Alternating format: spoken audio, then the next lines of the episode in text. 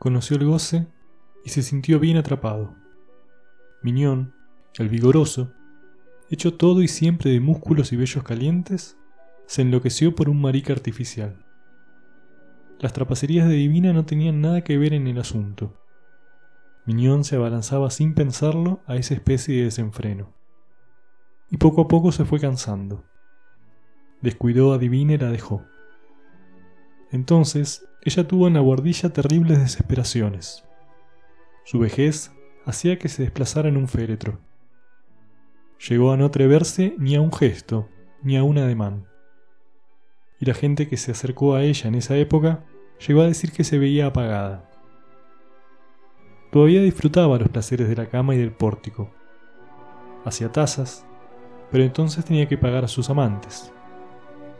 Durante los amores vivía locas angustias, temerosa de que, por ejemplo, un mancebo exaltado le hubiera metido las manos en los cabellos mientras ella estuviera de rodillas, o le hubiera pegado hacia sí muy fuertemente la cabeza, despegándole la peluca. Su placer se complicaba con un montón de minúsculas preocupaciones. Se quedaba en la bordilla para meneársela. Se pasaba días y noches acostada, con las cortinas tapando la ventana de los muertos, sobre la bahía de los difuntos. Tomaba té y comía pastelillos.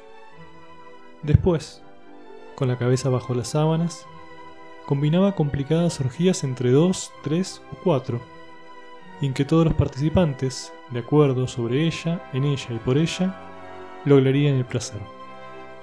Encontraba el recuerdo de riñones angostos pero vigorosos, riñones de acero que la habían perforado sin preocuparse por lo que ellos quisieran, los acoplaba. Aceptaba ser la meta única de todas aquellas bramas, y su mente se tendía para percibirlas simultáneamente, extraviadas en una voluptuosidad que acudía de todos lados. Su cuerpo temblaba de pies a cabeza. Sentía pasar a través suyo personalidades que le eran ajenas. Su cuerpo gritaba, el Dios, aquí está el Dios.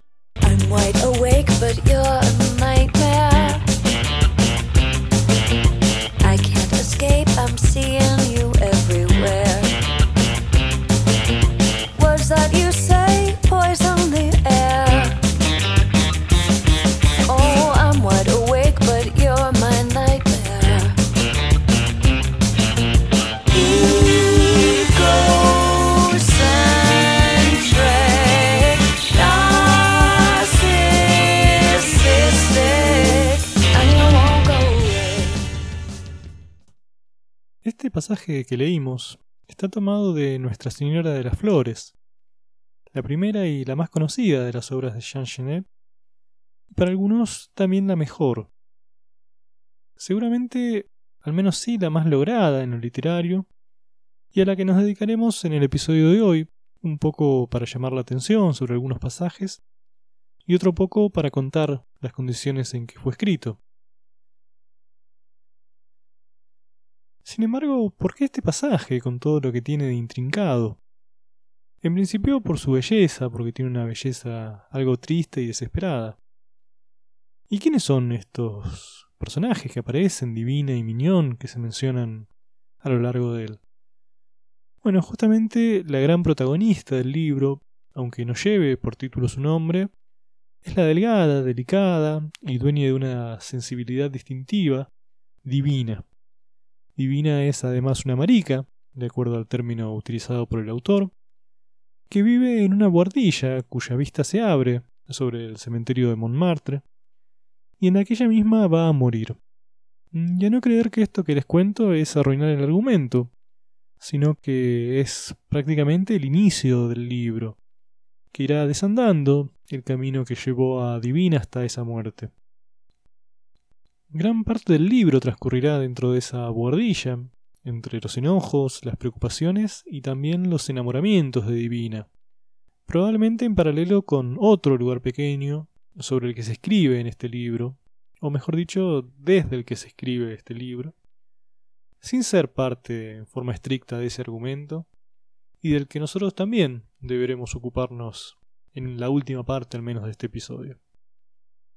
Por otro lado, Miñón, o Mignon los pies pequeños, Mignon le petit pied, es el chulo, el macarra de Divina, lo que en un fardo porteño llamaríamos el cafillo o el cafiolo o más sencillamente incluso su fiolo.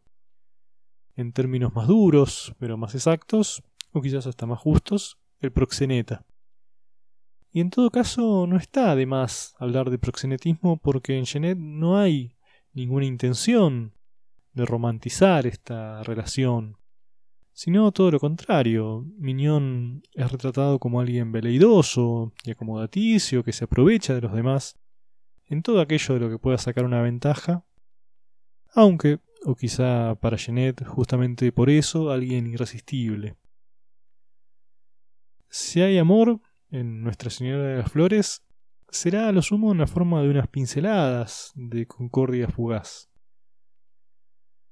Lo que sí encontraremos en cambio serán celos, convivencias más o menos ocasionales, parejas inestables, enojos y mucho deseo, un deseo por momentos sórdido, lindante frecuentemente con lo criminal.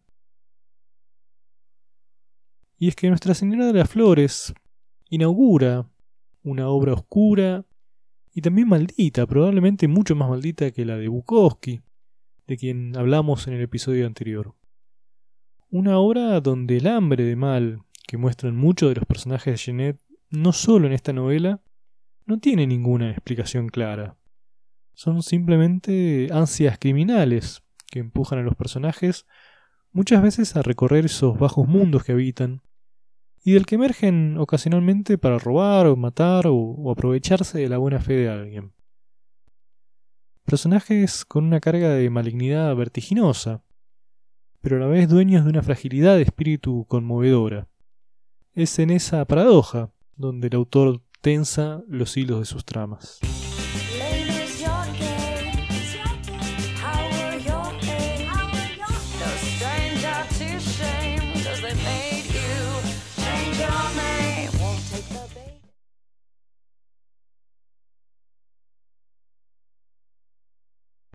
Pero hemos hablado de la obra en general y no hemos hablado del personaje, que sin ser el protagonista le termina dando título a la obra. Veamos en qué manera hace su aparición en el libro. Nuestra Señora de las Flores hace aquí una solemne entrada por la puerta del crimen, puerta secreta que da a una escalera negra, aunque suntuosa. Nuestra Señora sube la escalera como la han subido muchos asesinos, cualquiera de ellos. Tiene 16 años cuando llega al descansillo. Llama a la puerta y espera. Le palpita el corazón porque está resuelto. Sabe que se cumple su destino, y como sabe, Nuestra Señora lo sabe o parece saberlo mejor que nadie, que su destino se cumple a cada instante, tiene el puro sentimiento místico de ese homicidio que va a ser de él, en virtud del bautizo de sangre, Nuestra Señora de las Flores. Está emocionado delante o detrás de esa puerta, como si fuera un novio de guante blanco. Tras la madera, una voz pregunta ¿Quién es? Soy yo, murmura el adolescente. La puerta se abre confiadamente y se cierra tras él. Según la media afiliación que nos da el mismo autor, y que aposta se asemeja mucho más a una ficha policial que a una descripción literaria, nos dirá que sus rasgos son estatura 1,71 m, peso 71 kilos, rostro ovalado, cabellos rubios, ojos azules, cutis de color mate, dentadura perfecta, nariz recta. ¿Y en quién se inspira Jeanette para crearlo? En Pilorge, un asesino real, que mató a su amante para robarle apenas una miseria. Y que al ser atrapado se burló de todos, incluso del juez y hasta del verdugo, y de quien Jeanette no pudo evitar enamorarse. Incluso, como lo dice el mismo autor, sospechando, o aún peor intuyendo, que aquello que Pilorge le hizo a su amante también se lo haría a él. ¿Quién es este joven y bello asesino, Nuestra Señora de las Flores? Un niño que perdido por París no parece tener conciencia de las consecuencias de su maldad, de la destrucción que va dejando a su paso. Un niño con una sexualidad todavía indefinida, a quien la masculinidad todavía no parece cuajarle del todo, pero que solo coquetea ocasionalmente con la feminidad. Un niño que es tan delicado que hasta la propia divina en su delicadeza, se siente virilizada frente a él. Alguien que se deja llevar, inevitablemente, y cuyo destino será el de todos aquellos que no pueden evitar dejarse llevar.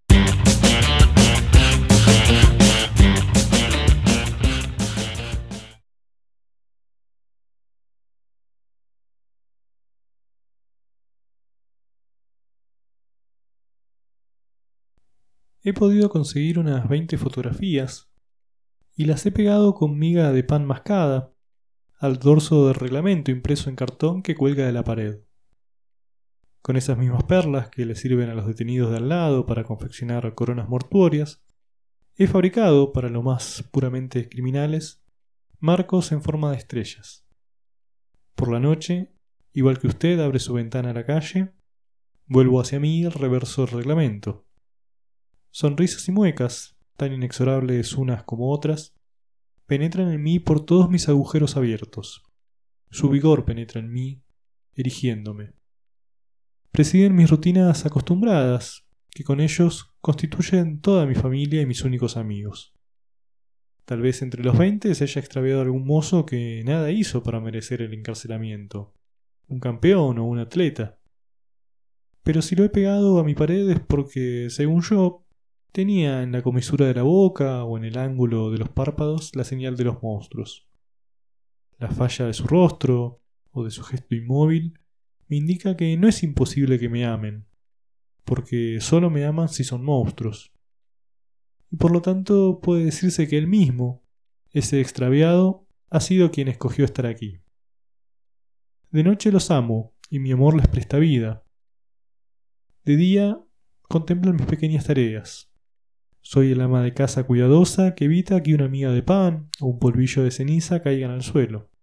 Pero de noche, el temor del vigilante que puede encender de repente la bombilla eléctrica y que mete la cabeza por la ventanilla recortada en la puerta, me impone precauciones sórdidas para que el roce de las sábanas no delate mi placer. Aunque mi gesto pierde nobleza al realizarse en secreto, aumenta mi voluptuosidad. Otro de los personajes recurrentes de Nuestra Señora de las Flores es el propio Jeanette. Y era él mismo quien hablaba en el fragmento anterior. Porque Jeanette es, quizá como Casanova, Sade o Bukowski, autor y personaje de sus obras. No nos detendremos hoy al menos tanto en su vida, aunque sí en este recurso que utiliza a lo largo de Nuestra Señora de las Flores, que es el de mencionar las condiciones en las que se encuentra escribiendo, la vida en la celda, los horarios, los espacios, la sociabilidad. Incluso una descripción muy detallada, por momentos diríamos hasta demasiado detallada de los olores de la celda, de las letrinas, de los cuerpos de los presos. Echando también sus relatos las visitas al Palacio de Justicia, breves escorzos de su paso por los tribunales, y en estos fragmentos, Jeanette va escribiendo una especie de metaficción que le permite de alguna forma anudar su realidad con aquello que aflora, y la palabra no es casual, en su imaginación. En algún pasaje del libro llega incluso a pedirle al lector que imagine fragmentos de la novela, de la forma que quiera, pero como para que lleguen a determinado punto al que necesita llegar el argumento. Y este recurso me parece fantástico, nos incluye de esta manera en esa terrible realidad en la que su literatura va tomando forma. Una literatura nacida del deseo, de un deseo transgresor, y como dijimos, por momentos también maldito, de un deseo en que no solo tiene lugar la brutalidad, sino también hasta la traición. Pero ¿por qué Jeanette nos habla en esta novela desde una celda?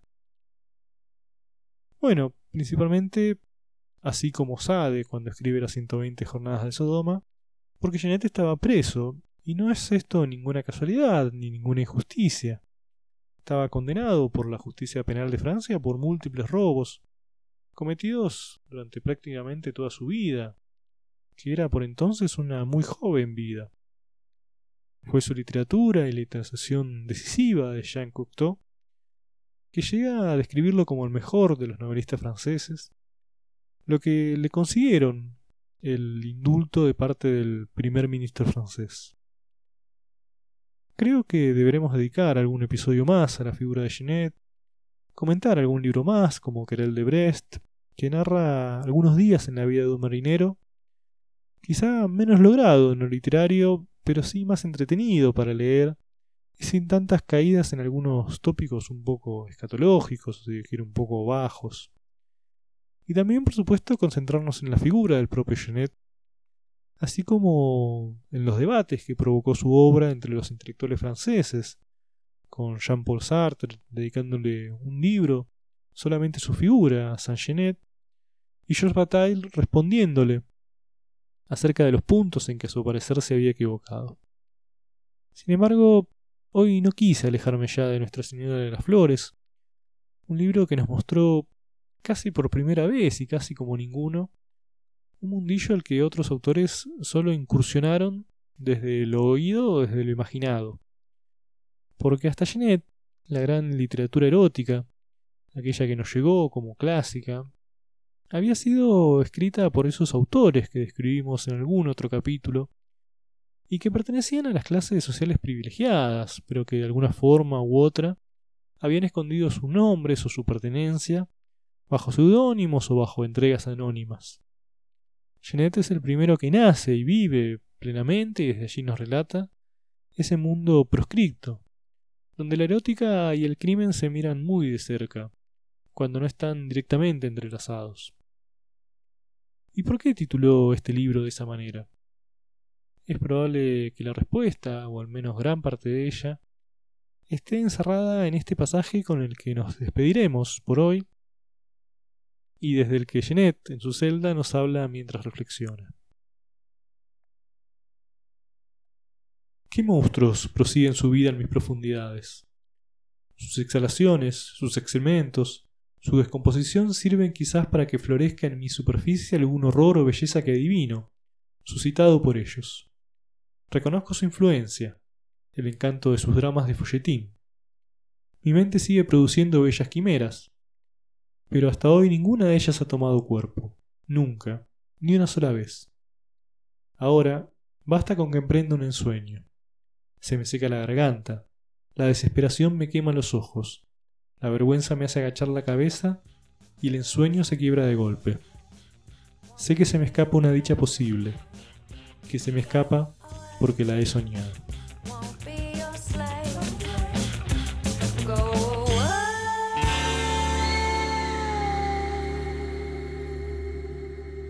Mi nombre es Víctor Pagano y como siempre muchas gracias por escuchar. Recuerden que nos pueden visitar en nuestras redes sociales.